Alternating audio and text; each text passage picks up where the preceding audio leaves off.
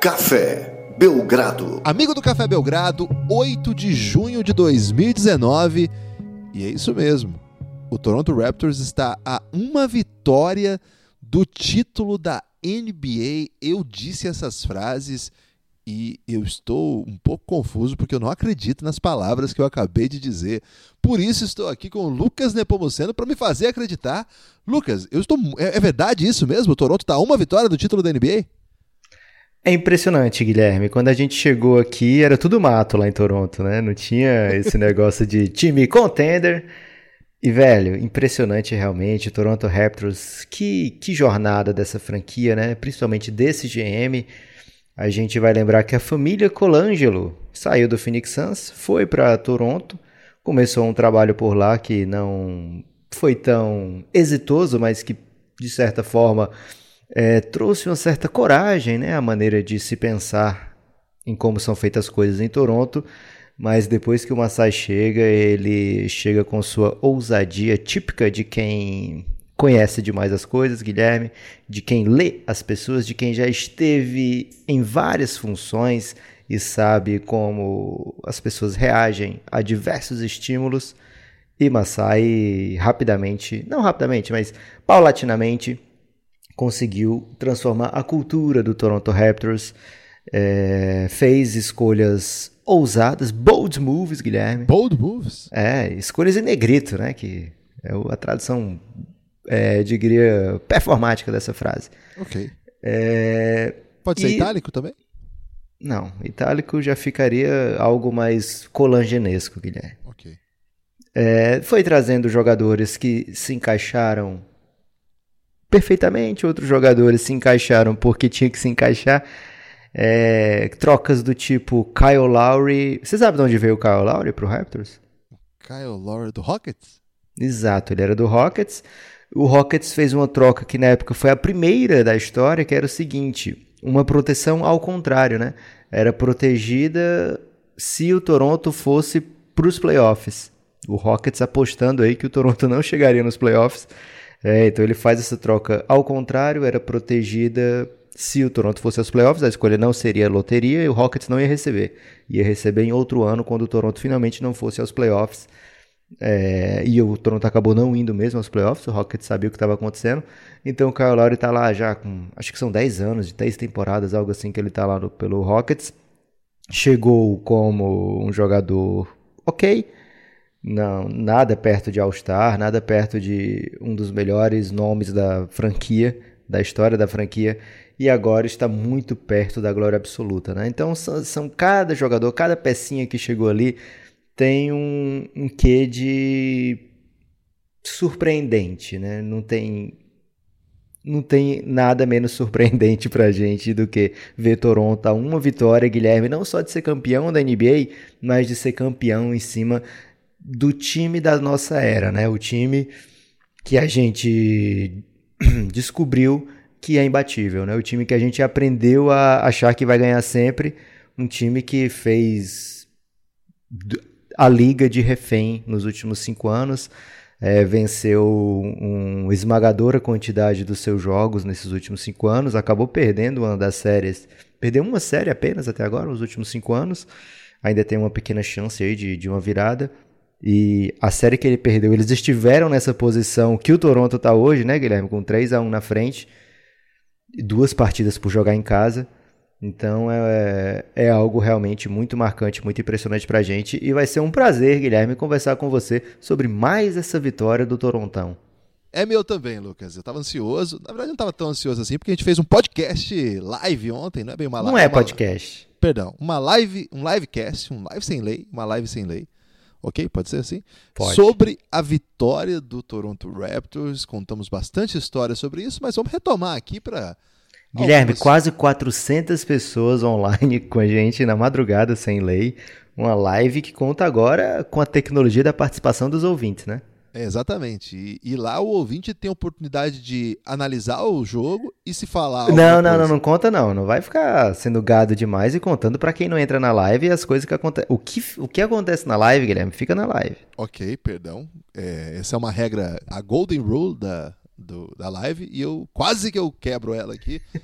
Mas a gente pode dizer que o Rodrigo Alves participou mais uma vez, né? É, ele é um habituê da live. Agora, Lucas, é legal você ter falado isso, né? Porque foi de fato uma trajetória bem peculiar, assim, que monta esse time do Toronto Raptors. A gente está acostumado, o pessoal que tá, ouve o Café Belgrado, é, a gente sabe que é muito fiel, assim, a audiência sempre volta. Então ele já sabe o que aconteceu nessa temporada e é a grande história mesmo, né? O que, como que um time nesse cenário, né, naquele contexto consegue trazer Kawhi Leonard e como que o Kawhi consegue render tão bem. Mas esse é um último movimento de uma longa trajetória de movimentos que agora deixam a equipe apenas um triunfo do título, né, do anel. Cara, é muito impressionante. Eu falo isso toda vez, eu tenho que ficar repetindo para acreditar. E é, é, o último passo, claro. E teve uma bandeira ontem que eu vi, inclusive lá no grupo institucional, no Giannis, que os, os torcedores do Raptors lá no Jurassic Park ergueram dizendo assim, é, com os dizeres, né? DeRozan morreu para que isso acontecesse. é a frase que o processo usa, né? O pessoal, os fãs do Rink usam até é. camisa muito vendida, né? San Rink morreu para isso, né? Para que é. tivesse agora esse time aí do Philadelphia competitivo. E o DeRozan era a alma daquele time, né, Guilherme? Pois é. E... Foi sacrificado, tipo, ah, não isso. vou falar, não vou dar spoiler. É, foi sacrificado. Ele precisava. É, era, uma, era uma peça desse tamanho que faria com que o Popovich topasse mandar Kawhi Leonard. É, era a melhor proposta disponível, vamos dizer assim. E agora tudo é história, né? Os times que não queriam envolver outros jogadores para mandar pro, pro San Antonio Spurs, tipo o, o Boston teria negado quatro jogadores, né? Assim, teria dito assim, não, pode escolher algum desses aqui, menos, e aí ele listou quatro, né? Provavelmente Kyrie, Tatum, Jalen Brown e Gordon Hayward. Não, é, não sei se o Horford estava parado, não lembro agora. Mas assim, listou quatro jogadores, pelo menos, que estão fora. Isso eu não aceito dar pelo Kawhi. E agora parece uma piada ouvir isso. É, o Lakers também não quis envolver Brandon Ingram, Lonzo e Kuzma num rolo por Kawhi. E agora também fica parecendo assim: imagina o Kawhi com o LeBron, poxa, olha aí o que, que ele, é, ele, é, capaz de fazer. Tudo isso agora é história, tudo isso agora é universo paralelo, é Belgraverso, e isso não vai é, mudar o que aconteceu, porque o que aconteceu foi que o bold move decisivo é esse que todo mundo conhece, mas legal você trazer essa trajetória, uma trajetória que nem começa propriamente com é, essa esse estilo de time, é um time que vai se adaptando, rapidamente dá certo, né? O Toronto, o Toronto é um time que começa a dar certo, ele tem ótimas temporadas, o ano passado foi o melhor time da Conferência Leste na temporada regular, esse ano mais uma boa temporada, mesmo tendo remodelado tudo. Lucas, é, foi um jogo assim que dá a impressão, dá a pinta de encaminhar para um título. É, jogo 4, você com 2 a 1 a favor na série na casa do adversário, tendo o próximo jogo em casa, e você ganha até com certa contundência, a impressão é que agora é carimbar. Mas a gente sempre tem que respeitar o Golden State. Como é que você está nessa vibe especificamente? Você está na vibe já era? Você está na vibe já era Manon Tropo? Você está na vibe calma, torcedores? Ou você está na vibe Gente, vai virar. Vocês estão malucos que o Golden State vai perder isso aí. Acho que não tem essa vibe aí tão, tão de boa assim, Guilherme. Acho o seguinte: é uma série com quatro jogos até agora e os quatro tiveram algo em comum. Toronto Raptors com o controle da partida na maior parte do tempo, dos quatro jogos. É, ontem foi o, o, jogo 4, o Golden State entrou com uma intensidade incrível, né? É, alimentado pela volta do Clay Thompson, a notícia de que Kevin Looney ia jogar é, a urgência né, de precisar fazer acontecer e o Toronto não conseguindo vencer a, a, bater na mesma intensidade que o Golden State Warriors no primeiro quarto. O Toronto sofreu muito no primeiro quarto e aí por, por esse motivo a gente fala tanto de Kawhi, né? O Kawhi constantemente é a peça que coloca tudo nos eixos de, novamente na, na máquina do Toronto. As coisas pareciam que iam passar do ponto, parecia que ia dar aquele overhit, Guilherme. Ia esquentar demais para o Toronto. E o Kawhi fala: Não, calma. Calma, passa a bola, passa a bola para o pai. E aí o pai ia lá e sai do primeiro quarto, se não me engano, com 14 pontos ou 15, algo assim bem contundente. Depois no terceiro quarto, é, que é onde o Raptors dá o pulo do gato canadense, Guilherme. Oh, boa. Ele faz ainda mais 17 pontos, né? Então o Kawhi tem duas spurts muito vem em volumes, né? O, os pontos dele vieram aos borbotões, uma palavra que a gente tem trazido aqui com frequência no Café Belgrado. Primeiro e terceiro quarto, principalmente os, os momentos de máquina do Kawhi, aquele momento onde ele deixou a equipe numa tranquilidade, né? Que sabia que tinha alguém ali que com quem eles podiam contar. Tipo o Woody, Guilherme, logo falando pro Andy, no Toy Quem- Story. Quem é esse povo, Lucas? Você não assiste Toy Story, Guilherme? É, não tem essa referência, Lucas. Você falou Woody, eu pensei que você ia falar do Woody, Woody Allen. Allen? Ou de Não. repente o Woody Harrelson. que é Eu um falei o. Woody mais importante do cinema, né, Guilherme? O Woody, o brinquedo do Andy, e ele fala, ele abre logo o Toy Story cantando Amigo, estou aqui. E é isso que o Kawhi é pro Toronto. Não se preocupe, meu amigo, eu Amigos estou para aqui. sempre? Não. Guilherme, você, em você tem que assistir, Guilherme. Você não Sua- pode sua- sair Sua falando aí. formatura tocou Amigos para sempre? Não. Formatura aqui é diferente. Aqui toca. Cada, cada jovem desce a escada, não sei por que que tem que ter uma escada. Na verdade, o formando quer subir, né? Então poderia estar subindo a escada, mas não, eles vêm logo descendo a escada e normalmente é acompanhado por um funk, ou um pagode, ou um Anitta, ou quando é muito cult vem um Chico Buarque, assim, pra dizer, eu sou diferente. Normalmente é assim aqui, não tem amigos para sempre, não. Eu posso só responder sobre a escada, Lucas, que é uma representação aí dos palácios da- dos tempos áureos aí do, do, ah, do romantismo, que as pessoas desciam escadarias mostrando as suas vestes, é, e é por isso que o pessoal usa escada. Mas é pra 15 anos e casamento, isso aí. Não, no, no passado podia ser uma- um evento normal de pessoas muito chiques, Lucas. Ah, é? É. Pois eu acho que a formatura devia ser diferente, Guilherme. Devia ser subindo numa ascensão da sociedade. Mas tudo bem. Ok. Você sabe que Eu- escadaria eu é o apelido desci- do Van Vliet, né? É, escadaria pro céu. Todo mundo fala. Eu, qual foi a música que você desceu, Guilherme, na sua formatura? Não, não tinha isso aqui, Lucas. Amigos para sempre? Não, tocava para todo mundo, amigos para sempre. Caramba, monota nessa formatura. Eu fiz desci sociais com- também, né? Sociais não tem formatura, tem isso. Eu não vou dizer qual foi a música, não. não, tem que falar. As essa. pessoas vão me julgar, Guilherme. Não, tudo bem, ninguém vai te julgar. O Brasil te ama, Lucas. Eu vou contar então no fim do episódio. Ok. No fim do episódio tem uma surpresa, além disso. É, então na verdade vai ser no meio do episódio que eu vou contar. Ok. Mas voltando, Lucas, a escadaria. Sim, pode continuar. Não, você ia falar da amizade aí que. Não, eu já tinha falado, né? O Kawhi sendo esse ponto de equilíbrio pro, pro Toronto Raptors a partida inteira.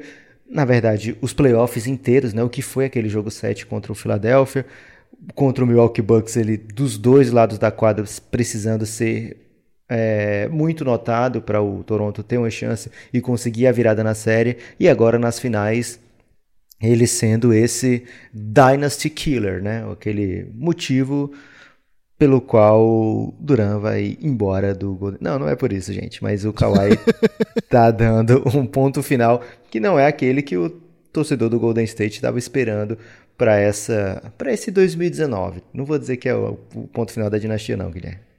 Eu também acho que não é o ponto final da dinastia, mas acho também que deu, deu a pinta de encaminhou para fechar.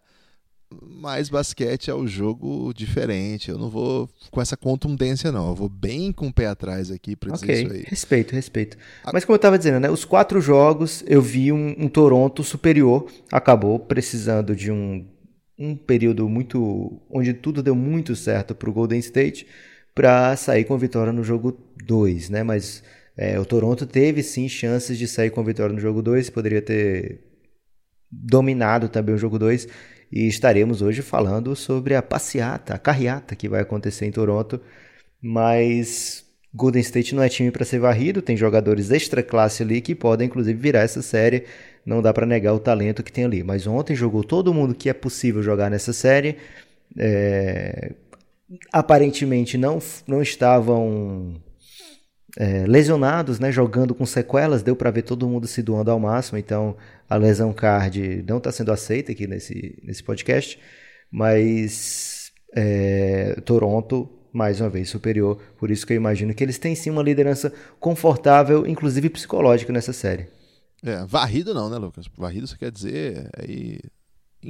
4x1, né? Um sacode. Porque pro Golden State ser varrido, 4x1 é meio que ser varrido mesmo, concordo. Não, eu falei que poderia ter sido uma varrida se tivesse acontecido o 4x0, se o Toronto tivesse levado o jogo 2. Eu não sei se eu me confundi enquanto eu tava falando, Guilherme, mas às vezes eu me confundo e tô confuso demais porque o Toronto tá a uma vitória de ser campeão. É, esse é o problema. É, o Toronto está a uma vitória de ser campeão, promove um elástico contundente, né? Em qualquer fã de NBA. Ontem na live chegou a surgir o debate sobre se o Gold State seria o campeão da NBA dos Estados Unidos, campeão americano de basquete, e o Toronto Raptors o campeão da América do Norte, tá entendendo?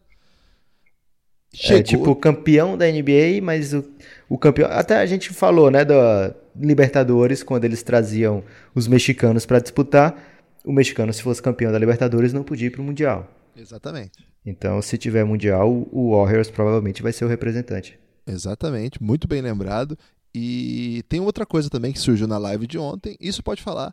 É, teria sido é, essa vitória do Canadá aí uma a volta do basquete canadense, porque é de onde nasceu o basquete, no Canadá. Né? Nasceu nos Estados Unidos pelas mãos de um canadense, e agora os canadenses pegaram um monte de americano, porque os canadenses ainda não estão com essa moral toda, e vão lá buscar essa possibilidade de triunfo. Lucas, o terceiro período foi para mim muito intrigante, porque o jogo estava ali no pau, o Golden State até com vantagem de dois, três pontos ali ao longo do terceiro período, o Toronto sempre chegando próximo, o Golden State abrindo um pouquinho, e tava assim, 2 a 1 um na série, encaminhando para um 2 a 2 possível, é, um quarto período, o terceiro quarto, o time do Golden State costuma ir muito bem.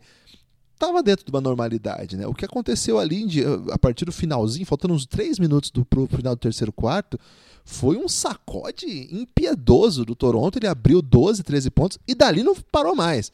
O Golden State até tentava recuperar, voltava um pouquinho, mas não deu, não, não teve espaço para remontada. É, e foi impressionante, assim. E é muito louco como é que o jogo 4 pode ser decisivo, né? Olha que nós estamos, nós estamos basicamente dizendo assim, olha, o Toronto tá para fechar. E poderia muito assim, sendo muito tranquilamente ser um 2 a 2 com uma sequência de vitórias nesse caso do Golden State, voltando para o Canadá muito muito empolgante assim, porque agora voltou o Clay. E não, né? É um 3 a 1 parece tão contundente, assim, tão impressionante. É... Eu não sei, basquete é foda, cara. E, e nesse período especificamente do jogo, assim, são coisas que acontecem mesmo no jogo de basquete, né? Esse time do Toronto é muito bom.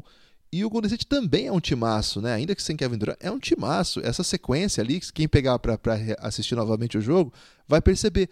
Acontecem algumas jogadas assim que rapidamente o placar vai para 10, 12 e o Golden State não consegue mais voltar, né? Tem uma bola.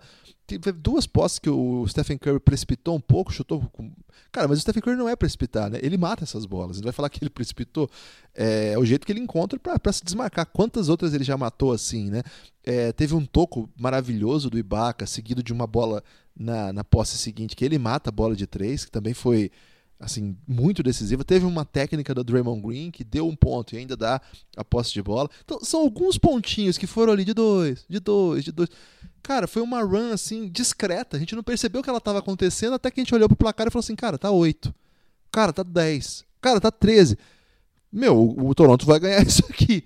E começa o quarto período com o Toronto sustentando uma, uma vitória que ali estabeleceu. Por isso, por isso eu disse tudo isso para dizer, eu tenho muita, eu tenho muito respeito pelo Golden State. Eu não acho que precisa do Duran para virar essa série. É claro que se o Duran voltar, eu nem sei se existe esse cenário, mas se eventualmente ele voltar, muda tudo. Mas eu acho que mesmo se ele não voltar, calma, é um jogo. Se eles vencem esse jogo, a série volta para Oakland então eu tô com, eu tô com um, pé atrás aí. Eu acho que é até importante eu estar com um pé atrás, Lucas, porque aí vai ser um sonho individual aqui nesse podcast. Se okay. nós dois estivéssemos pensando a mesma coisa, o que, que você sabe que aconteceria, né? Então é sempre importante, assim, sempre é, estimulante deixar esse, esse calma torcedores, porque o Brasil, Lucas, o Brasil tá sonhando. O Brasil tá sonhando junto. Junto do Canadá. Junto do Canadá e de boa parte dos Estados Unidos, que a dinastia acabou. Será? Então, Guilherme, a dinastia não acabou, independente do, do que acontecer nessa série. É, o time do Golden State vai sair dessa off-season que vem ainda com Stephen Curry, vai sair com Clay Thompson, muito provavelmente, né? A não sei que o Clay Thompson não queira, mas eu acho muito improvável. Existe a possibilidade do Kevin Durant ficar, é, existe a possibilidade do. Eles vão ter ainda Draymond Green por pelo menos mais uma temporada. Então, eles têm como reformular o seu time para uma vida sem Kevin Durant. E essa vida sem Kevin Durant, que ainda tenha Clay Thompson, Stephen Curry e Draymond Green, já mostrou ser uma vida de muitas glórias, Guilherme. É lógico. Não é fácil você ficar no topo. A gente viu isso com o time do Lakers lá, de Shaq Kobe. A gente viu isso com o Miami, a gente do LeBron e do Wade, do Bosch. A gente viu isso com o San Antonio Spurs, que teve precisou de um novo elemento para voltar a ser um time super competitivo, mesmo depois de vários títulos ali no, nos anos 2000, precisou chegar ao Kawhi para ter mais duas runs de finais. Então a gente sabe que não é fácil você se manter no topo. A gente viu com o Chicago Bulls do, do Jordan, é, conseguiram dois tripits, mas não conseguiram seis seguidos, por exemplo, né? É, lógico, né? O Jordan também ele se aposenta, mas antes disso ele foi eliminado várias vezes. É, depois disso ele é eliminado ainda pelo Shaquille O'Neal, né? Então é muito difícil você fazer uma sequência eterna na NBA. É então vai ter uma hora que vai realmente acabar a dinastia do Golden State. Agora, independente do que acontecer nessa final, o Golden State Warriors ainda vai ser um timaço para a temporada seguinte da NBA, salvo lesões, né? Mas o Toronto Raptors também, Guilherme, pode ser o fim desse time como a gente conhece, né? Pode ser que acabe a temporada, campeão ou não, e o Kawhi é, não fique por lá. E aí a gente veja esses dois times duelando nessa nessa partida, nessa série intensa, né? Cheio de, de, um, de um basquete de altíssimo nível e que sejam dois times que nem cheguem perto do que estiveram nesse ano, do que estiveram conquistando esse ano, digamos assim. Então, o meu conselho, Guilherme, é viva o momento. E quem está vivendo o momento também, Serge Ibaka, né? Serge Ibaka teve uma, uma ascensão meteórica na carreira no, no Oklahoma City Thunder depois é trocado pro, pro Orlando Magic. E o Orlando Magic paga caro pelo Ibaka. Inclusive, ele, o Orlando Magic pagou, Guilherme, as mesmas coisas que o, o Oklahoma vai mandar pelo Paul George mais na frente. Oladipo e Domantas Sabonis. E é uma temporada sofrível do Ibaka lá, coitado. Também não, não fazia sentido nenhum ele estar lá naquele Orlando Magic. Depois ele é trocado pro, pro Toronto Raptors por uma escolhinha só de primeiro round. E a, tem temporadas esquisitas, não foram, não foi nada desde que ele saiu do Oklahoma, ele não viveu de glórias, né? Não chegou perto de fazer time de defesa, não chegou perto de ser All-Star, não chegou perto de ser jogador digno de, opa, vamos preparar aqui a carteira para ser de Baca, né? Ser de Baca tá perto de ser free agent, eu tenho que que pagar um super salário para ele. Não, ficou discretíssimo mas agora nessas finais, nessa temporada como um todo, né? Ele volta para o time titular, já dessa vez jogando na posição 5, com o time trazendo Kawhi Siaka no time titular, ao invés de deixá-lo na posição 4 como era o que fazia o Dwayne Casey com o Jonas Valanciunas de titular, né? Então é, essa mudança já deu uma amplitude diferente para o jogo do Ibaka durante a temporada inteira. E agora, desde que a troca do Marcasol aconteceu, ele já vinha numa espécie de decrescente na temporada, já não estava tão bem como no começo da temporada, mas essa troca deu para ele um fôlego novo, né? um, um, um role diferente, vindo do banco agora. E puxa vida, como ele tem sido impactante, principalmente nesses jogos em Golden State, né? Esses jogos em Oakland, o, o Sérgio Baca tem sido decisivo pra caramba. Caramba, você foi com cuidado aí pra. É, tinha várias opções aí para terminar esse K, mas eu fui pra caramba porque o Sérgio Baca merece essa atenção aí linguística. A parte a grande atuação aí do Toronto Raptors, né? Kawhi, Ibaka e grande elenco para ficar por enquanto. Aí você já falou do Lowry, Van Vliet de novo chamou atenção dessa vez, tomou um uma cotovelada na cabeça e. Uma machucou. cotovelada sinistra, né, Guilherme? Porque é uma cotovelada no olho que derruba dente, talvez tenha causado problema cardíaco no Van Vliet. e, e a... como é que tá a facete plantar dele depois É isso que eu ia dizer, né? Que eu acho que deu um calo no dedão direito. Que cotovelada sinistra, é, né? Essa cotovelada aí tem um poder impressionante. É a medicinolista, Lucas. É por isso que as pessoas frequentam tanto é, esses métodos aí.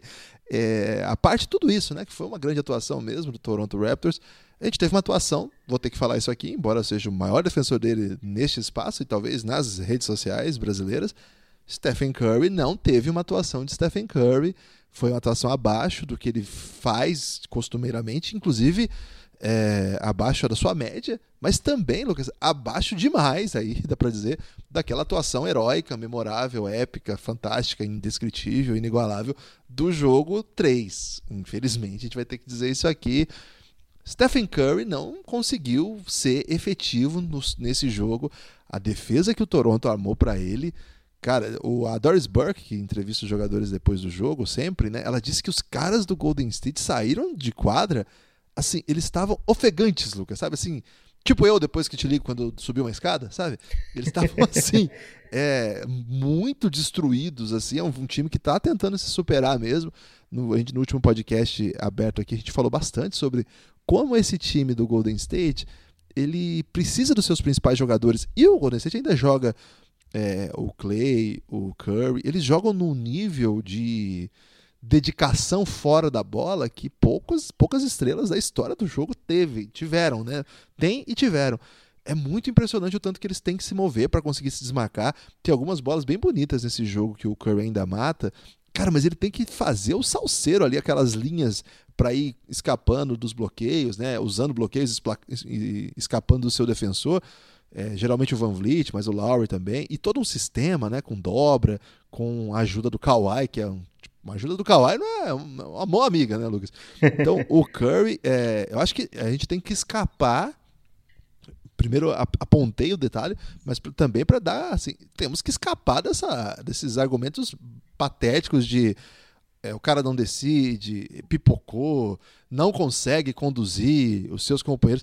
Tá muito lamentável. E eu, eu que estou no Twitter o tempo todo, fico muito irritado com, com o nível de hater, haterismo né, que nessa altura do campeonato um jogador como esse cara pode ter. Queria marcar então isso, saber se você tem alguma análise aí do, do que foi fundamental. E fundamental significa que está estruturado desde o fundamento para barrar a produção de Stephen Curry, Lucas. Guilherme, você não tem me permitido falar aqui que o Van Vliet é o Curry Stopper, então não vou proferir essas Mas, palavras é, mais uma vez. Você sabe que é um perigo, né? É, não vou falar isso aqui. E você sabe que ele fez 47 pontos esses dias, né? Sei, mas o seguinte, a marcação do Toronto Raptors é grande mérito desse time, né? A, defesa do Toronto não é uma surpresa pra gente, porque a gente falou isso aqui antes de começar a série. O Golden State ainda não enfrentou uma defesa tão forte como o Toronto. Mesmo no ano passado, onde eles chegaram muito perto de ser derrotado pelo o Houston Rockets, era mais um, uma espécie de defesa diferente do que de defesa sufocante.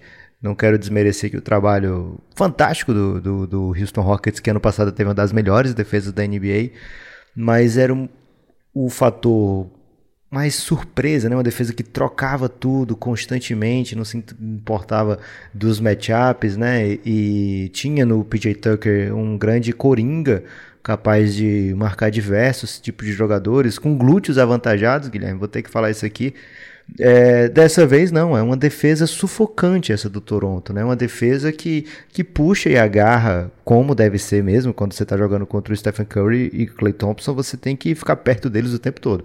Se você soltar a camisa meio segundo, ele já está muito longe, Guilherme. Então, é, se você acompanhar com os olhos aí apenas a movimentação do Curry, principalmente, você vai ver o quanto ele é abraçado pelos seus colegas de profissão do Toronto, né? É carinho, Lucas. É, não quer dizer que o Golden State também não tenha os seus truques na hora de fazer as, a sua defesa, né? Mas eu tô falando, como a gente está falando especificamente do Curry, o, os motivos para que seja tão difícil o Curry se criar contra essa defesa, acho que a gente tem que falar aqui, né? O quão físico é, o Toronto está jogando para marcar o Curry, né? Para defender o Curry, mostrando o respeito que ele merece, né? A atenção que ele que ele obriga que as equipes tenham para que ele não vire uma super máquina de pontos.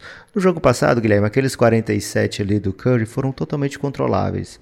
Estava é, dentro do, do previsto, né? Era, era muito óbvio que o Curry viria para uma noite como aquela.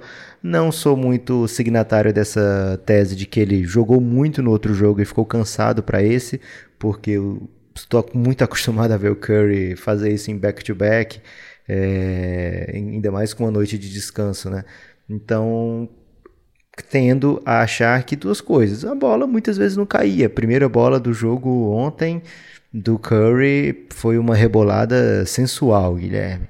É, várias dessas ficaram pelo caminho também, né? Algumas foram lamentáveis, mas coisas de quem já estava jogando meio no desespero para tentar trazer essa diferença para um, um nível menor, que já estava meio já estava grande demais a diferença do Toronto.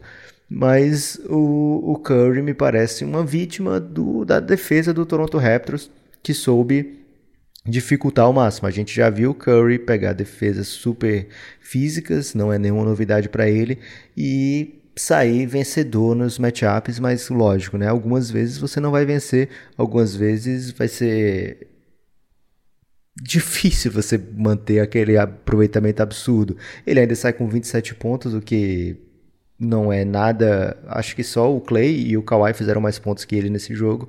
Então, assim, não foi algo. Não foi uma atuação patética do Stephen Curry. Foi uma atuação difícil num, contra um time que estava super preparado para marcá-lo, uma das melhores defesas da NBA, é, com jogadores que individualmente defendem de maneira impressionante também, então é, cortam linha de passe para ele, cortam é, a possibilidade às vezes da infiltração. O Curry, quando ele não tem o arremesso de três que ele pensa em infiltrar, tem duas ou três pessoas já querendo marcá-lo e ele não tem o Duran para essa bola rodar e chegar até nele, né? Vai rodar para o Clay Thompson que vai estar tá marcado e a partir daí é, qualquer arremessador é melhor negócio para o Toronto Raptors do que deixar de dobrar no Curry.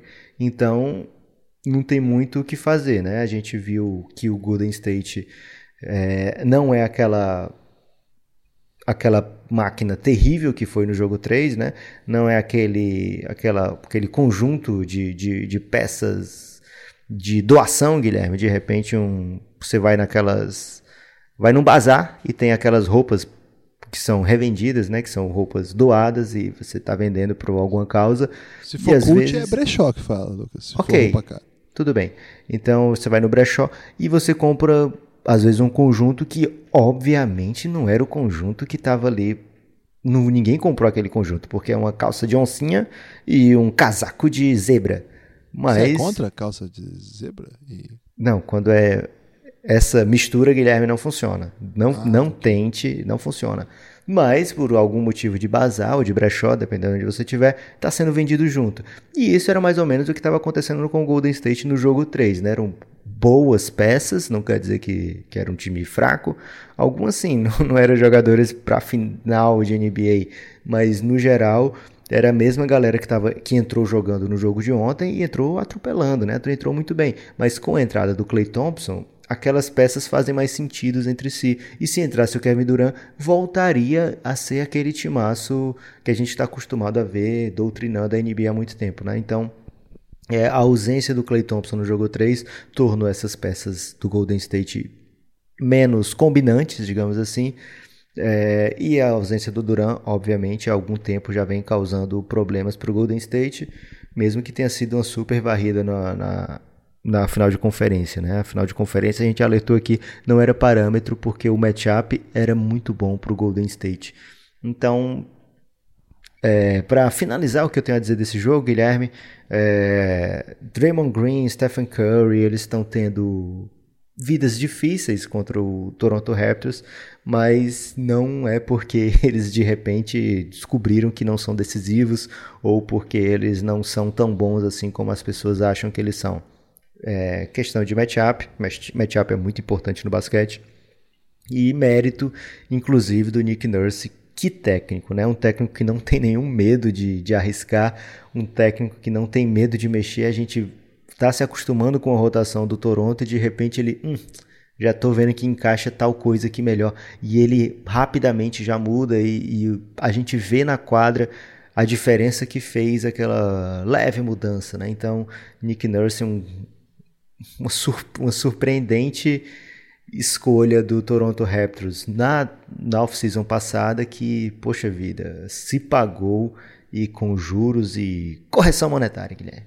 Excelente mesmo. É, além disso, é casado com uma pernambucana. E, Arretada. E é fã de feijoada, Lucas. Essa informação aí também talvez você não tenha ainda, mas ele é fã de feijoada. E além disso, um excepcional técnico de basquete. Eu tô querendo saber se ele curte bolo de rolo. Guilherme. Ah, você tem dúvida? É, não existe a possibilidade de alguém provar, e ele já provou, porque ele já esteve no Brasil algumas vezes. E aí você já sabe o resto, né, Lucas? Chegou a hora, Lucas. Chegou a hora de apresentar a surpresa, mas antes você vai ter que dizer qual era a música que você entrou na sua formatura. Ah, ok. É uma música, se eu não me engano, Guilherme, é da Beth Carvalho. Eu só lembro o refrão que é Você é um negão de tirar o chapéu.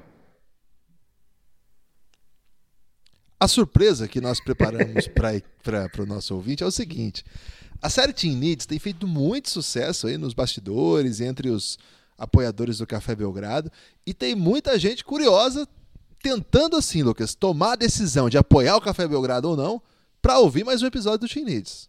Teve isso. Pra ouvir tudo, na verdade, né? É, não, a pessoa tá tomando decisão, mas ela tá ainda em dúvida, sabe?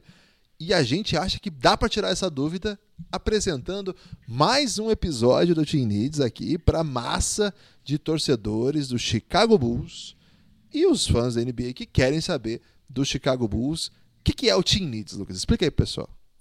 Teen Needs, Guilherme, é uma série que está dentro do universo do universo Belgrade Draft, que por sua vez, né, é inspirado no, no universo Belgrade Mirror, ou seja, são várias séries dentro do Belga Draft é, que são in independentes entre si, né? São episódios independentes entre si, mas que no fim tudo se torna um, um universo do draft, né? Então a série Team Needs ela vai além do draft porque ela radiografa coisas como salary cap do de cada time. São 30 episódios, tá, gente? Um sobre cada time. Vocês já tiveram a oportunidade de ouvir o episódio sobre o Knicks, está aberto aqui em todas as plataformas. Se você não ouviu, você pode baixar aí no nosso feed, deve ser uns oito episódios para trás, vai estar tá lá o episódio do Knicks.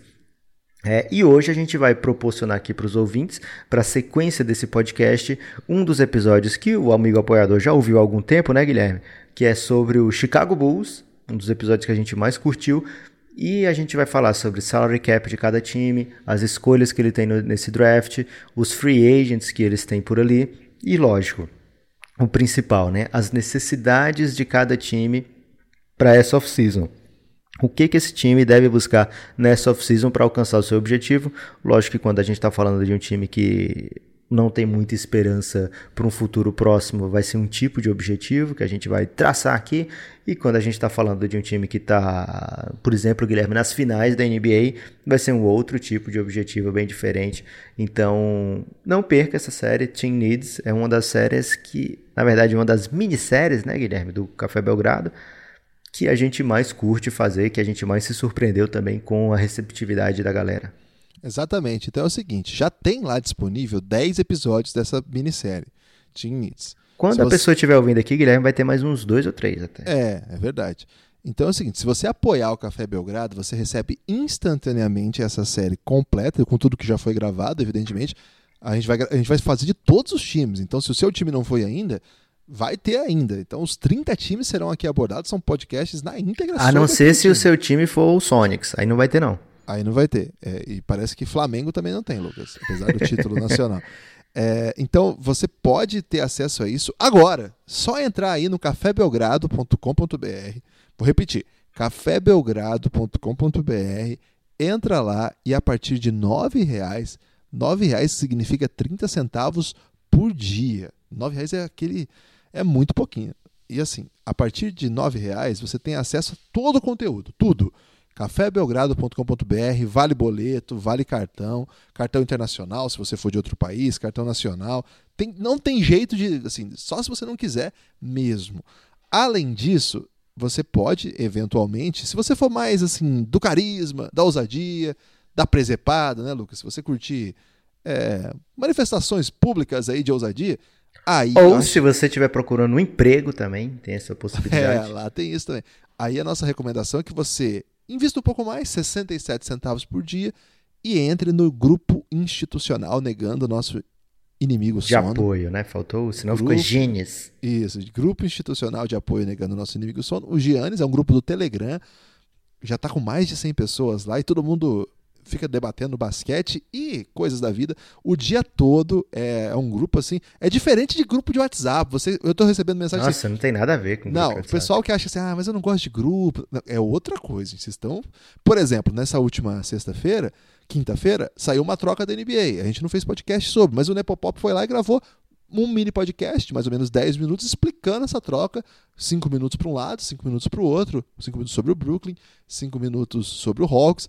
É esse tipo de coisa que tem lá. E aí tem debate, tem questões, tem memes, né, Lucas? Os memes brilham muito lá, entre outras coisas. Então, faça esse esforço aí se você tiver essa pegada. Se você quiser só ouvir mesmo, aí o plano mais inter- interessante é mesmo o Belgrado. Então faz o seguinte, entra lá, cafébelgrado.com.br, lá tá tudo explicadinho, o que, que vai ter. São mais de 50 horas de conteúdo exclusivo. Um desses, desses conteúdos você vai ouvir agora, só para você sentir como é que é o clima e também para saber que aquilo que você pode estar perdendo se você não apoiar o Café Belgrado. Vem conosco que a gente agradece e a gente acha que você vai gostar. Quer falar alguma coisa? Lucas? Eu vou dizer forte abraço, mas não faz nem sentido, porque ele vai continuar ouvindo e no fim, provavelmente, eu vou falar forte abraço lá. Então eu vou dizer um abraço de intensidade média. Isso. E cafébelgrado.com.br. Café Belgrado. Amigo do Café Belgrado, mais um episódio da série Belgrade Draft. E dentro do projeto Belgrade Draft, a minissérie que não é mini, mas é série Team Needs. As necessidades dos 30 times da NBA às portas do draft de 2019. E hoje, Lucas Nepomuceno estará aqui comigo, como sempre, para falar, dessa vez, de uma equipe que é uma potência no Brasil. Uma das maiores torcidas, casa também com o fato de ser rubro-negro, que também é a maior torcida do Brasil em outro esporte. Estou falando, claro, do Chicago Bulls, Lucas. Tem futuro o Chicago Bulls? Olá, Guilherme. Olá, amigo apoiador do Café Belgrado. Óbvio tem futuro, Guilherme. Todos têm futuro. Será? O problema é o seguinte, nem vezes o futuro é bom. Ah, Aí você tem que especificar um pouco mais sua pergunta. Você esqueceu de falar um dos pequenos motivos que o Chicago é tão atraente. Michael Jordan, né? ok. Quantas e quantas viúvas do Jordan não temos hoje? E assim, o Chicago mostrou que realmente um GOAT faz uma grande falta, porque o Jordan, desde que se aposentou, na verdade, desde que saiu também, para ser justo, né? O resto do time que o acompanhava, Scott Pippen, Tony Kukoc, é, as coisas ficaram terríveis lá por Chicago, tiveram pequenos espaços de sobrevida, Esperança. Poucas esperanças, mas intensas, porque é uma torcida muito esperançosa. Mas há muito tempo está numa draga terrível. Aqui entrou nessa ordem, nessa minissérie do Belgrade Draft, porque está há dois anos sem playoffs. Mas se a gente for pensar bem, os últimos playoffs participados por Chicago Bulls foram bem esquecíveis. Então, na verdade, a gente, por acaso, ele não está há mais tempo ainda ausente nos playoffs, né? Eles demoraram um pouco para perceber que não estavam brigando por nada. O Chicago Bulls, ele teve desde a aposentadoria do Michael Jordan um grande momento, que é Ok. aquela geração, não é geração, né? Aquele time construído pelo Tom Thibodeau. Aquele time eh, tinha latentes esperanças de dominar a NBA, inclusive teve o MVP mais jovem da história, uma esperança que foi solapada pelo destino, né, Lucas? Essa é um Era um timaço, Guilherme, e tinha espaço na sua folha a ponto de ter um encontro com LeBron James às vésperas da sua decisão, The Decision, e ficou, digamos, a um LeBron James aí de ser uma dinastia no leste. Seria mesmo, né? Você imagina ali que aquele time já tinha Derrick Rose, que é, foi o MVP mais jovem da história. Tinha Luol Deng, que era um dos melhores defensores numa época que a NBA é, não era tão avessa a esse tipo de jogador. Tinha Joaquim Noah jogando basquete fino, foi eleito inclusive o melhor pivô da NBA, Sim. é, ao NBA First Team, não foi o Sim. Joaquim Noah? Carlos Boozer num ótimo momento. O Carlos Bulls ele veio, na verdade, por conta do Bulls não conseguir o LeBron James. Ah, ele não estava antes. Isso. É, e a evolução, que aos poucos foi se experimentando do Jimmy Butler, que chega muito jovem, não joga de imediato, mas rapidamente se torna um dos, uma, das, uma referência ali da franquia. Correto. Tudo isso deslizou, é, tudo isso, acho que dá pra dizer até, foi a bancarrota, Lucas. Eu ia dizer, Guilherme, foi por água abaixo. Água abaixo acho fraco. Bancarrota é mais legal. É, água abaixo é um termo mais simples, né? Um amigo do Café Belgrado que apoia o Café Belgrado merece imagens mais... O que significa bancarrota, Guilherme? É quando alguém é, entra em Não, mas literalmente. falência. É, é falência. É, é Correto. isso, ok? É, lógico, né? Acelerado esse processo de falência com a contusão seríssima de Derrick Rose, unida ao fato dele ocupar 35% do salary cap, inclusive tendo sido criador da Derrick Rose Rule dentro da NBA, né? Uma regra que dava ao jogador muito jovem uma quantia significativa do salary cap, uma porcentagem muito significativa do salary cap, caso ele houvesse sido MVP. E o Derrick Rose foi o jogador mais jovem a ser MVP. É, isso aí. Então, é, Falaremos do salary cap nesse episódio. Já não tem mais Derrick Rose no salary cap do Bulls, mas tem muita coisa pra gente comentar, né? Escolhas de draft. Você já sabe o roteiro, né? Pois é, quem tá conosco até agora já sabe, o Chicago Bulls é um time que está em reconstrução. O Chicago Bulls até pouco tempo tinha muita esperança de dar o passo rumo ao título sem ter que passar por uma reconstrução. Na verdade, acreditando que, é, por ser uma excelente cidade nos Estados Unidos, considerado um ótimo espaço para atrair free agent, apesar do frio, tem que ser dito isso aqui. Tem que ser dito isso aqui, porque Ah. as pessoas podem ir pra viajar. Ah, vou conhecer Chicago. Aí de repente vai em abril ou maio, ou até mesmo março, e não consegue sair de casa. É. De- dezembro diz que é difícil também, Lucas. Dezembro é muito Parece que difícil. dezembro é mais de boa. Dezembro não é. O Kevin do. Esqueceram de mim, não é de Chicago? É, mas é porque o frio desses outros meses são ainda mais severos. É Eu aprendi isso na ESPN, Guilherme. É que o Esqueceram de mim é, é muito frio lá. Ok. E é 25 de dezembro. Porque eu lembro que é um filme de Natal. É mesmo. É. E o Kevin é de Chicago. Ok. Amigo ouvinte, agora a gente vai radiografar o que pode acontecer no Chicago Bulls. Chicago Bulls passou aí por um. por anos terríveis, anos severos, anos traumáticos e isso deve continuar, a não ser que a equipe consiga tirar aí do caminho um monte de obstáculo que ela criou para si mesma. A maior parte dos obstáculos na NBA os próprios times criam para eles mesmos, Lucas. Isso aqui é uma coisa que a gente tem notado É ao avaliar como os times vão se montando. Não tem isso. Tem isso sim, Guilherme, mas um dos grandes obstáculos do Chicago Bulls é que eles colocaram um especialista em criar obstáculos pra dentro. Caramba. A dupla de manda-chuvas do Chicago Bulls tem conseguido perenemente criar obstáculos para si mesmo, né? São dos grandes, dos maiores produtores de obstáculos que a NBA já viu.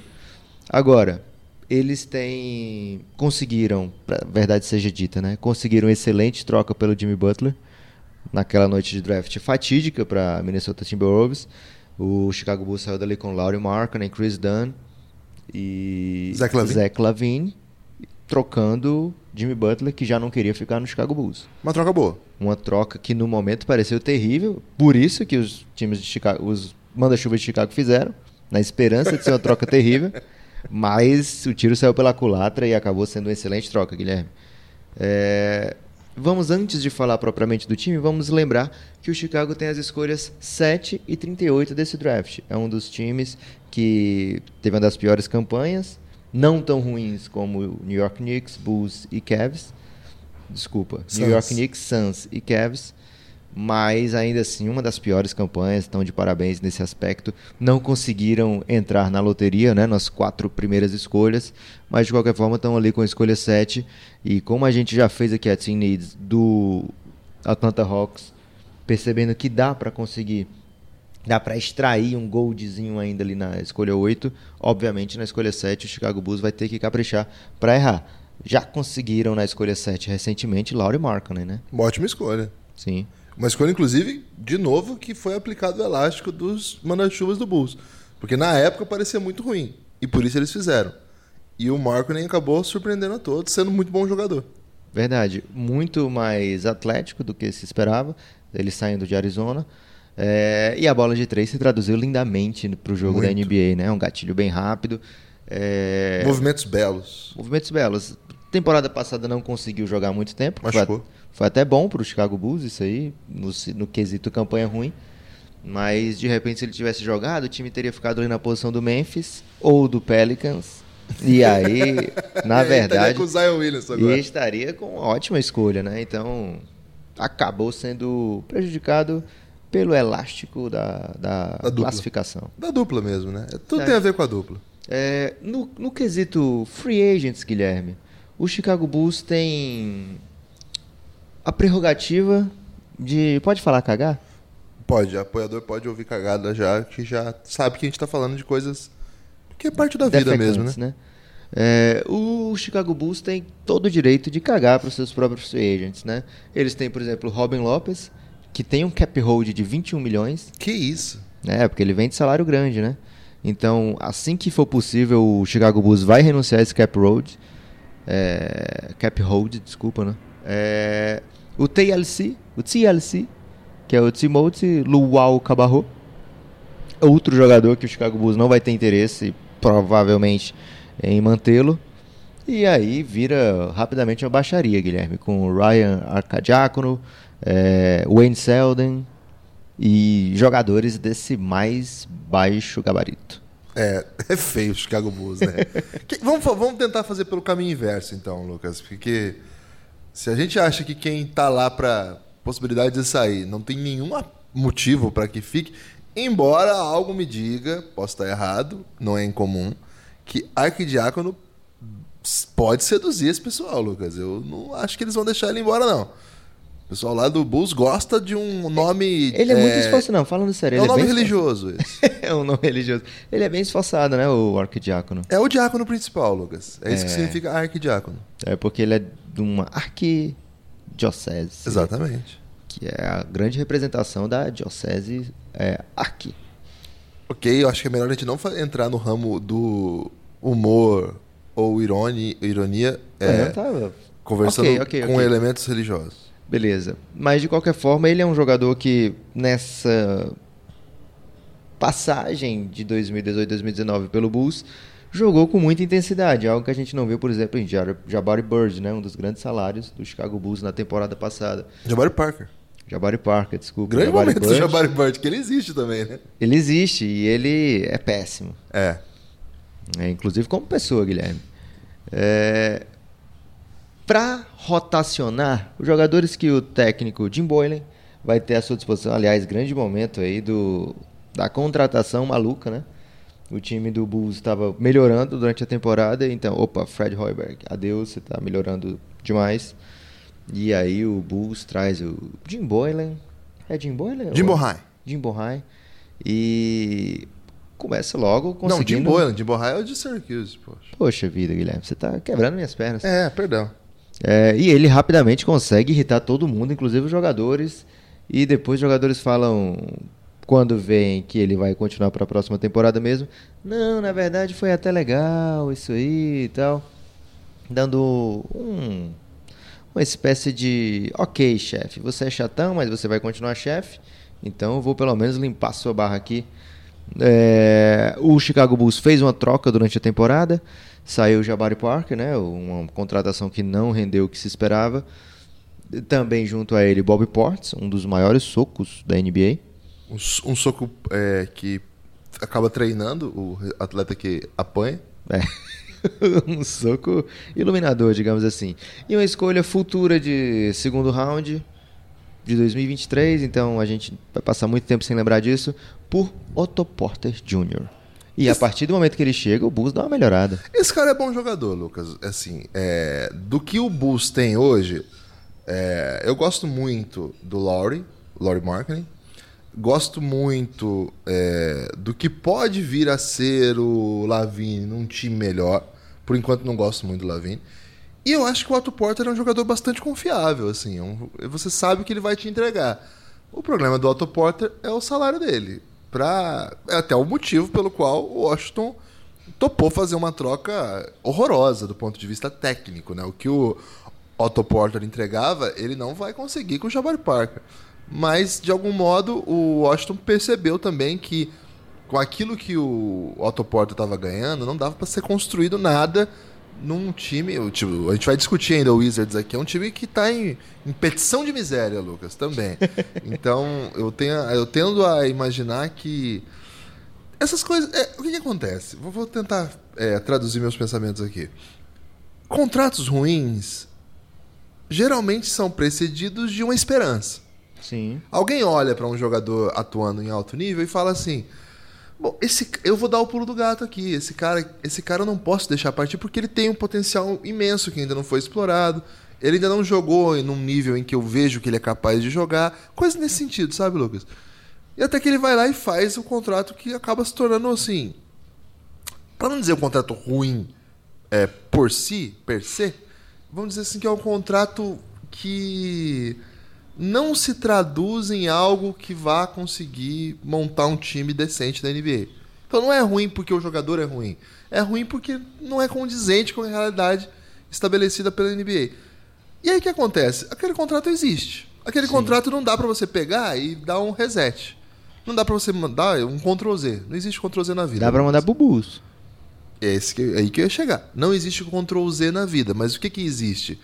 Alguém que vá pegar esse contrato. Alguém em situação desesperada. Alguém topando qualquer parada. Alguém que olha para aquilo e tenta dizer assim: estou vendo algo que ninguém viu ainda. Vou mostrar que esse contrato na verdade não é ruim. Ou eu sei que é ruim, mas pelo que eu tenho, eu acho que esse contrato me ajuda.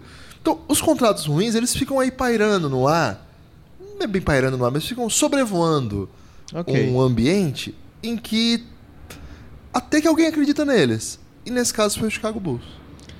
É, o contrato do Otto Porter Jr. é o seguinte, Guilherme. São dois anos, 27 milhões. Aliás, vamos, vamos passar o raio-x no vamos salary lá. cap do Bulls? Raio-x do salary cap. É.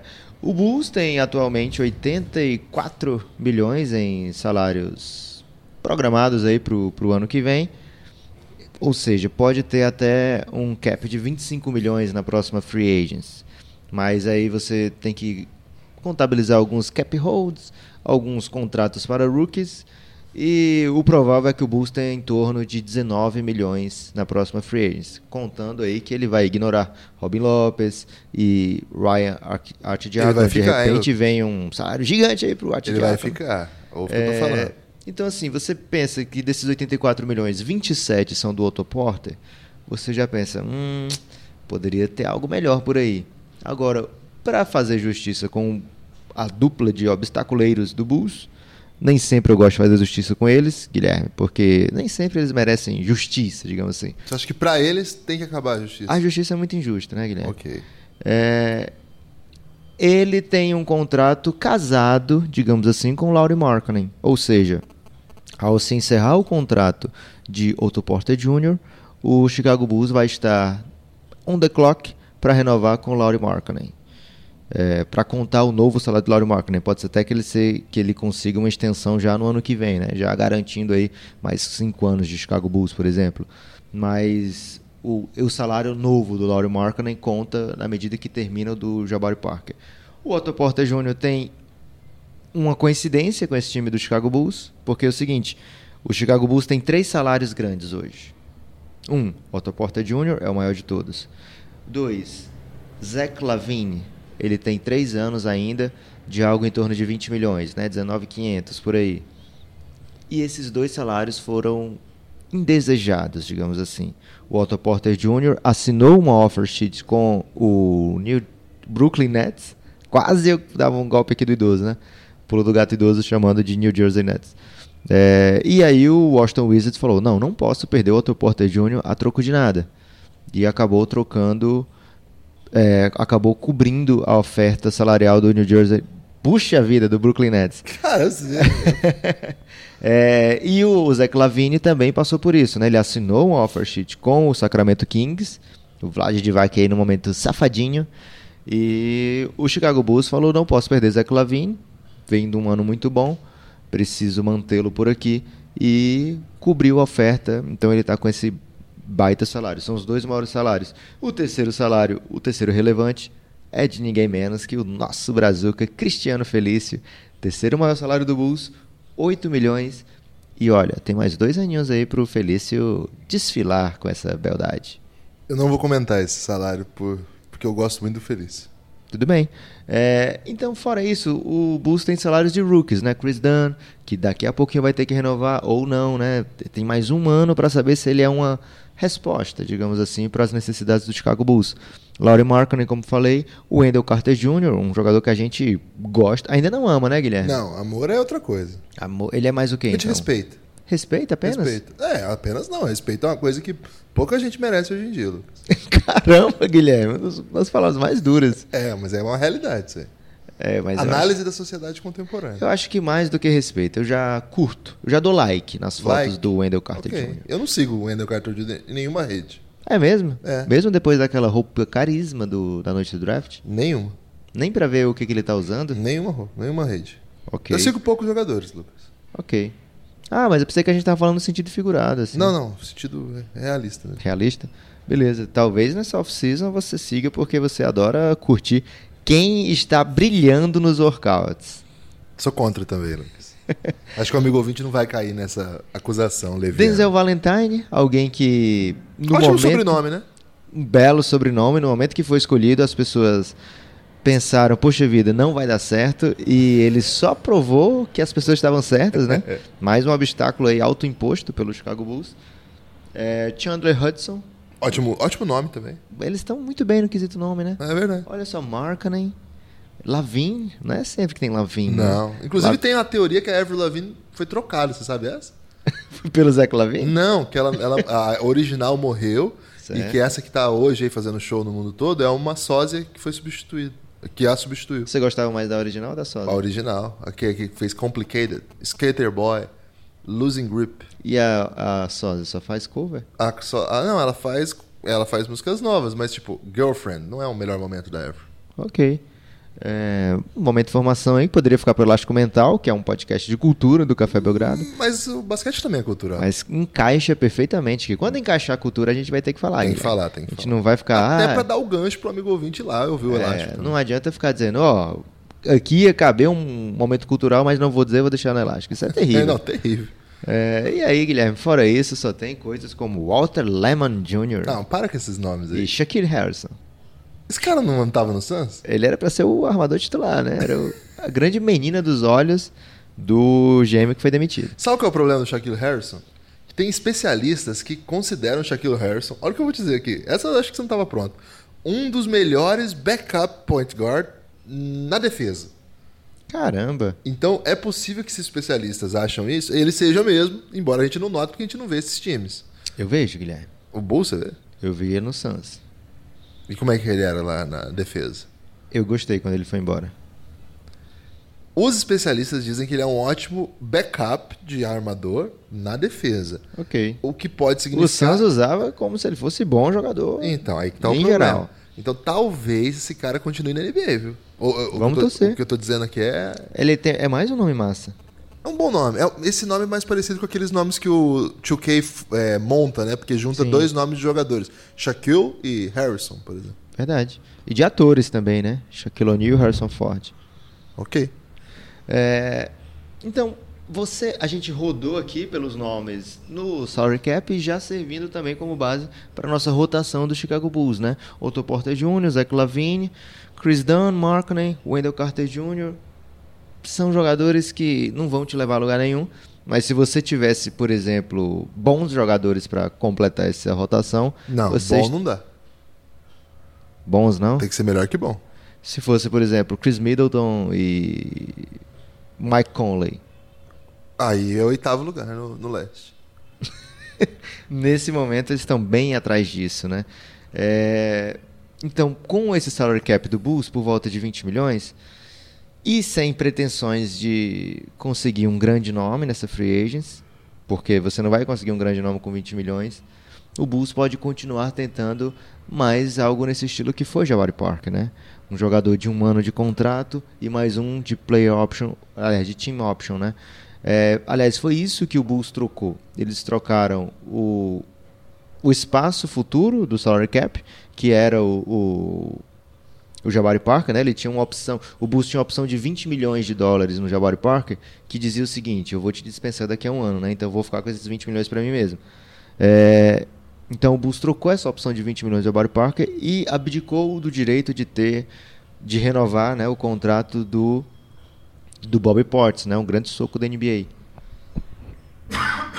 Tá vendo o que acontece quando você fala do Bob Portis? é, fiquei até com medo aqui. O ouvinte talvez não tenha ouvido porque esse microfone é muito fechado, mas eu quase me engasgo aqui ao falar mal de Bob Portis.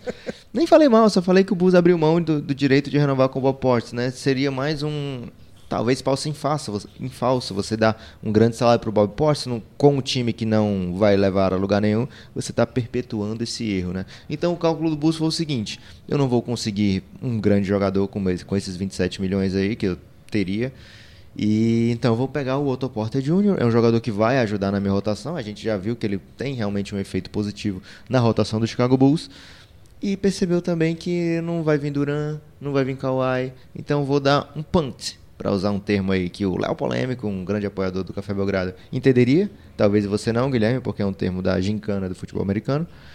É, vou dar um punch nessa off-season e na próxima off-season, quem sabe, eu saia de lá com algo bacana. Eu sou contra esse tipo de, de expressão. Ah, não, de expressão, né? É, não acho que agrega nada. Então, jogadores free agents aí que talvez não consigam o salário longo que se espera, pode esperar do Chicago Bulls mais um contrato no estilo 1 mais 1. É, a gente sempre usa o exemplo do Julius Randle, que é um jogador que já aceitou algo desse tipo, mas tem outros free agents que podem se sentir tentados a optar por esse caminho ao não conseguir um salário longo como se deseja. Gostei, Lucas.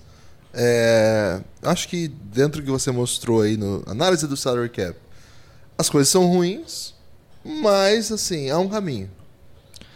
Há um caminho duvidoso, Guilherme, porque a gente vai chegar nas team needs agora e a gente vai ver que tem algo um pouco preocupante no Chicago Bulls. Vamos lá.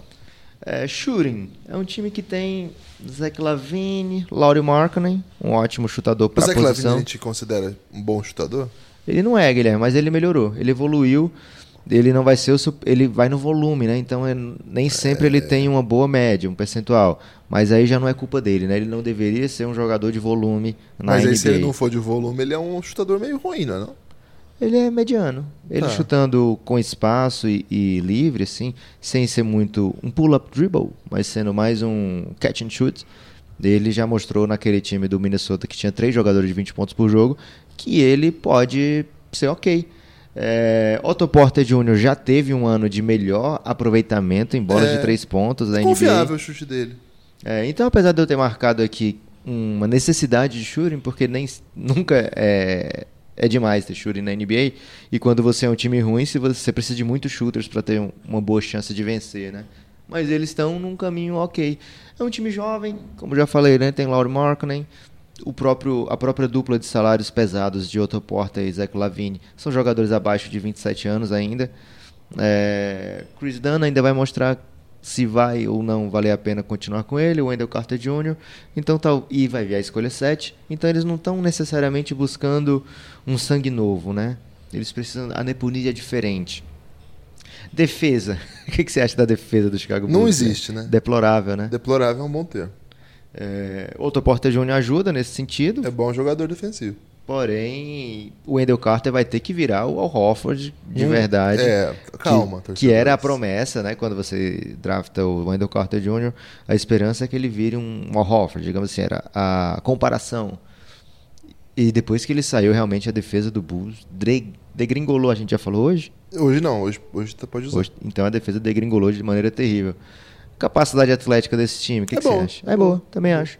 É, agora, as posições, qualquer coisa, né? Não, é qualquer coisa, mas eu acho que dá para dar uma modulada nesse qualquer É, você coisa. precisa desesperadamente de um armador para tirar o Zé é do Zé Clavini a bola o tempo todo. Né? Eu acho. E já que a NBA não tá mais dessa NBA dos pivôs, hoje é super compreensível ver uma linha com Otto Porter e Lowry, e só.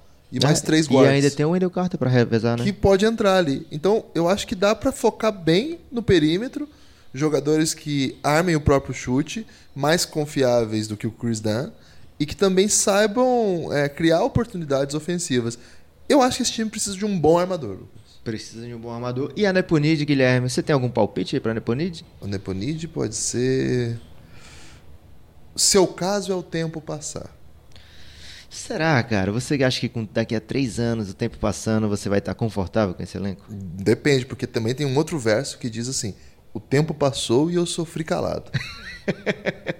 a Neponid para o Chicago Bulls é a identidade. O que esse time vai ser daqui a Identidade? três anos? Eles precisam. Olha, Guilherme, eu não vou dizer que meu time é grande coisa, não, porque ficou inclusive atrás do Chicago Bulls nessa temporada.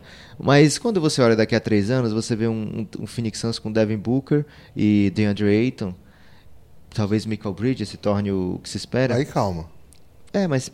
Fica só nos dois. É, você tem ali. Você pensa, poxa, daqui a três anos eu vou ter Devin Booker com 25, 26 anos, DeAndre Ayton ainda muito jovem, e eu vou ter uma dupla que me leve a glórias maiores do que as últimas posições da loteria.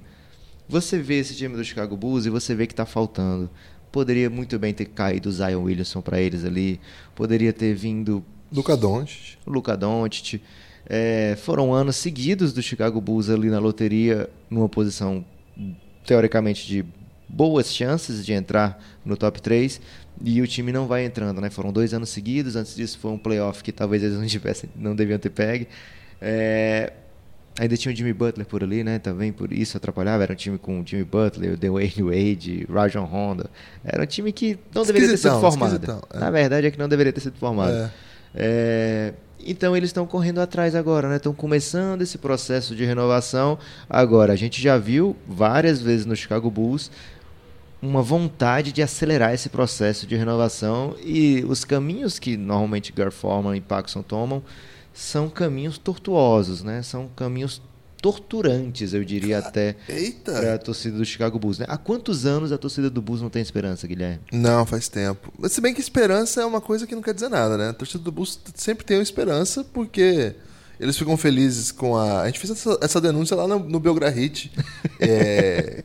Como é que é o nome do Belgrahit? De evidências? Era indecência. Indecência, é lanterna de conferência. Que a gente até fala que o torcedor do Bulls festeja qualquer coisa do Lavine. É, um... Eles olham pro Lowry e eles têm certeza que é o próximo Dirk Nowitzki. Então esperança não quer dizer nada. É verdade. Mas eles precisam que o Markkanen vire um, um Dirk. E aí, se você. Não, mas aí é foda. Você vai É. precisar que ele vire o maior jogador es- estrangeiro da história da NBA. Então, cara, é isso que eu tô dizendo. Falta alguma certeza para esse time do Chicago Bulls. Precisa de uma identidade. Precisa. É, não vou ter um time, um time 100%.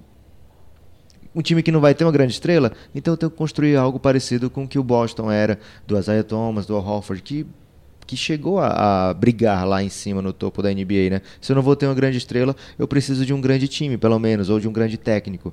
E isso o Chicago Bulls ainda não tem. Acharam que estavam conseguindo o novo Brad Stevens no Fred Hoiberg. Não, não, não era, né? O Fred Stevens é um outro tipo de animal, mas ao mesmo tempo eles não deixaram o Fred Hoiberg trabalhar com algo palpável, né? Deram pra ele um time que a gente já Vai comentou mudando, né? aqui, vai mudando. bem esquisito, um time que vai mudando, inclusive de característica, né? É um time veterano, depois é jovem, depois é o- não Um sei o time que, que, eu quero. de três, É um um time, que- de três. É um time que quer perder, mas de repente o técnico tá perdendo e, E e, aí eu sou demitido. É.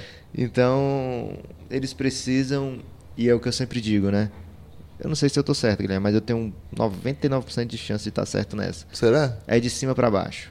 Não adianta você cobrar sempre que jogadores melhorem, que o técnico seja bom, se a sua direção é uma bagunça, se a sua direção toma constantemente escolhas equivocadas é, e achar que vai no fim vai ficar tudo bem porque a galera tosse muito. Lucas, eu tenho um hot take que eu não sei nem se cabe no Team Needs, mas eu vou mandar porque, enfim, um amigo É, ouvinte. porque quem ouviu até aqui, Guilherme, ele tá primeiro em posição fetal, se for torcedor do Chicago É, Bulls. e eu quero dar uma esperança. Pois é. E é o perigo que você tá fazendo, não, Guilherme. mas é hot take do bem esse. É, e se você não é torcedor do Chicago Bulls e tá ouvindo até aqui, você tá aqui pelo caos, né? Porque você já ouviu bastante coisa ruim aí sobre o Bulls e você quer pelo menos um motivo pra sorrir nesse episódio. Existe um cenário que não é provável, Ok. mas que é possível, que é o seguinte: o Pelicans apostar na dupla Zion Williamson e Anthony Davis. Sim. Ao apostar nessa dupla, ele não vai trocar Anthony Davis. Ok. Vamos supor, eu acho que deve acontecer isso caso eles apostem na dupla, que esse time vá muito bem. Ok. Tô, time- tô aceitando esse cenário, Guilherme. Tá muito animador.